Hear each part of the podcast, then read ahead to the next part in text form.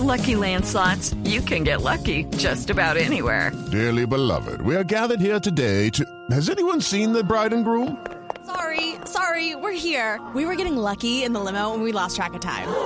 No, Lucky Land Casino, with cash prizes that add up quicker than a guest registry. In that case, I pronounce you lucky. Play for free at LuckyLandSlots.com. Daily bonuses are waiting. No purchase necessary. Void where prohibited by law. 18 plus. Terms and conditions apply. See website for details. 3 de la tarde en punto, el comandante de la policía del departamento de Caldas, el coronel David Benavides, dijo que ya se iniciaron las investigaciones en torno al video que fue publicado en un perfil de un joven en Facebook en torno a la presunta violación de una mujer y señaló que están tras la pista de las personas que aparecen en este material audiovisual. Bueno, básicamente la policía hace un, moni- un monitoreo de, las redes sociales, se encuentra con un video donde, pues de acuerdo al perfil, esta persona reside en el municipio de Chinchina y pues eh, de forma inmediata, con asocio, o en asocio mejor, con eh, la Fiscalía General, eh, se abre una noticia criminal, ya que se, se revisó con días anteriores si hubiese una, una noticia donde tuviera que ver con una violación y no se encontró, por eso se toma la decisión de abrir esta noticia criminal.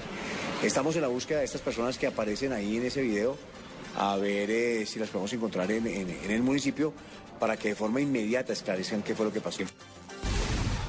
3 de la tarde, un minuto. El alcalde de Bogotá, Gustavo Petro, anuncia que a partir de ahora la entrada al Parque Mundo Aventura será gratuita. Daniela Morales.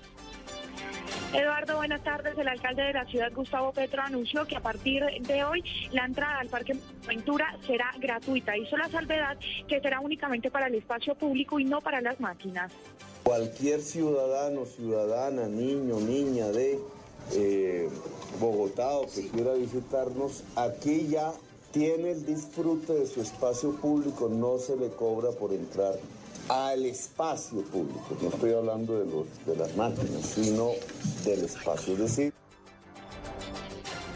Gustavo Petro aseguró que habrán controles para lo que tiene que ver con vendedores ambulantes y también la seguridad de las personas que ingresen a este parque. Daniela Morales, Blue Radio. 3 de la tarde y dos minutos, la Procuraduría ya le entregó la documentación completa a la Cancillería relacionada con la destitución del alcalde Petro, con el fin de que se la, se la haga llegar a la Comisión Interamericana de Derechos Humanos. Carlos Alberto González. Hola Eduardo, así es, buenas tardes. Sobre el mediodía, la Procuraduría entregó a personal jurídico de la Cancillería los informes exigidos por la Corte Interamericana de Derechos Humanos sobre los procesos que adelanta contra el destituido alcalde Gustavo Petro. Fueron preguntas precisas para respuestas exactas, dijo una fuente del Ministerio Público, quien además nos reveló que se entregó la información recopilada en un CD en el que se incluía el fallo de la destitución, el auto del tribunal que negó la medida cautelar y la recusación presentada además por los abogados de Petro. La Corte Interamericana indaga sobre las facultades que tiene el jefe del Ministerio Público y sobre las razones que tuvo para tomar la decisión que sacó de la alcaldía a Petro. Ahora la Cancillería deberá enviar esos documentos al Tribunal Internacional que concedió un plazo de tres días al gobierno colombiano para que recopilara esa información. Dependiendo de ese estudio y del análisis que haga la Corte, podría ordenar medidas cautelares ante el fallo de la mm, destitución del mandatario de los bogotanos. Carlos Alberto González, Blue Radio.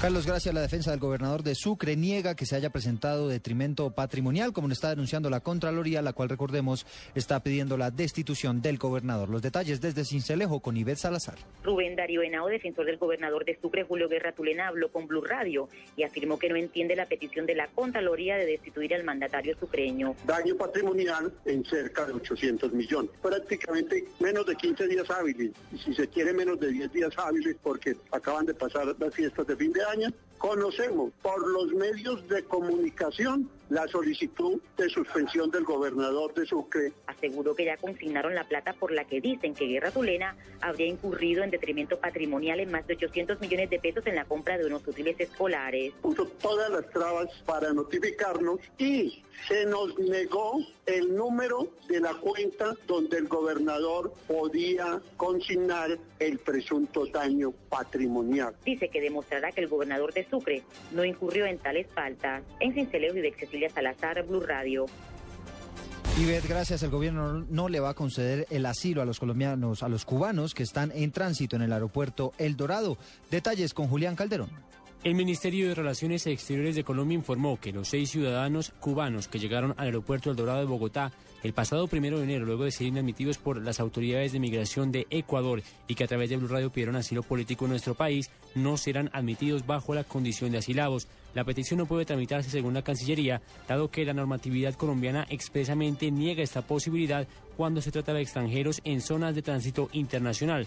Jurídicamente no han ingresado los cubanos a territorio colombiano por encontrarse justamente en una zona de tránsito. Blue Radio también conoció que la aerolínea Avianca no retuvo los pasaportes de los pasajeros cubanos como ellos aseguran, sino que por protocolo de seguridad las autoridades ecuatorianas entregaron estos documentos a la tripulación de la aerolínea.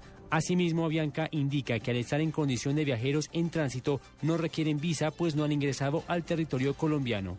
Julián Calderón, Blue Radio. Noticias contra reloj en Blue Radio. 3 de la tarde y 5 minutos. Noticia en desarrollo. La Superintendencia de Industria y Comercio sancionó a Alpina por publicitar a la marca Regeneris como un yogur, cuando en realidad no lo es. El monto que debe pagar supera los 880 millones de pesos. Estamos atentos porque con pruebas técnicas y entrevistas y declaraciones de poblaciones, la Fiscalía va a recuperar evidencias en torno a la afectación que pudo haber en términos ambientales en Santa Marta por cuenta del incumplimiento de las normas por parte de la multinacional Truman. Y las cifras son los 138 establecimientos penitenciarios que contarán con elementos médicos y odontológicos en todo el país para evitar que los reclusos tengan que transportarse a las citas médicas, las cuales se convirtieron en oportunidades de fuga. Ampliación de estas noticias en blurradio.com. Sigan con Blog Deportivo.